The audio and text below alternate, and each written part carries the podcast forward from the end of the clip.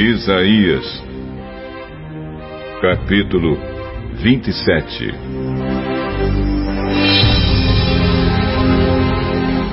Naquele dia, o Senhor pegará a espada, a sua espada enorme, forte e pesada, e ferirá o monstro Leviatã, a serpente que se torce e se enrola. O Senhor matará o monstro que vive no mar. Naquele dia, o Senhor dirá: Cantem louvores à minha bela plantação de uvas.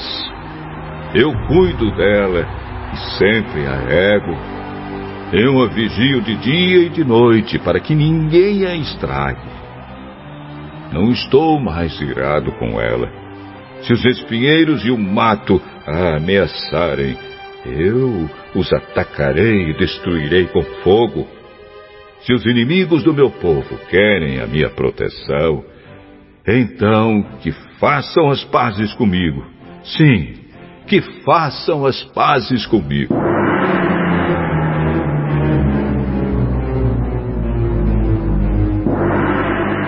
Chegará o dia em que o povo de Israel, como uma árvore viçosa, criará raízes, brotará e florescerá, e dará frutas que encherão o mundo inteiro.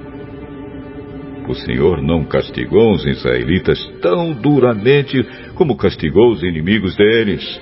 Os israelitas que Deus matou foram poucos, mas os assassinos deles que ele matou foram muitos.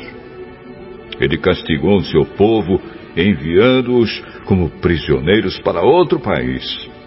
Ele os expulsou com seu sopro forte, tão forte como o vento leste.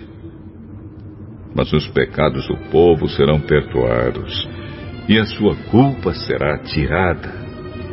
Isso acontecerá quando o povo destruir os altares pagãos e fizer as suas pedras virarem pó, como se fossem pedras de cal, e quando destruir todos os postes ídolos e os altares de incenso. A cidade protegida por muralhas está vazia. Ninguém mais mora ali, e ela parece um deserto. Virou pasto para o gado, onde os animais pastam e descansam. Os galhos das árvores estão secos e quebrados. As mulheres os apanham para fazer fogo. Esse povo não entende nada. E por isso Deus, o seu Criador, não terá dó nem piedade deles. Naquele dia, o Senhor Deus vai tirar o seu povo do meio de todos os outros povos, desde o rio Eufrates até a fronteira do Egito. Como o trigo é malhado e os grãos são separados da palha, assim os israelitas serão todos separados e ajuntados, um por um. Naquele dia, uma grande trombeta será tocada e os israelitas que estavam perdidos na Assíria e os que tinham sido levados como prisioneiros para o Egito voltarão para sua terra e adorarão a Deus, o Senhor, no monte sagrado de Jerusalém.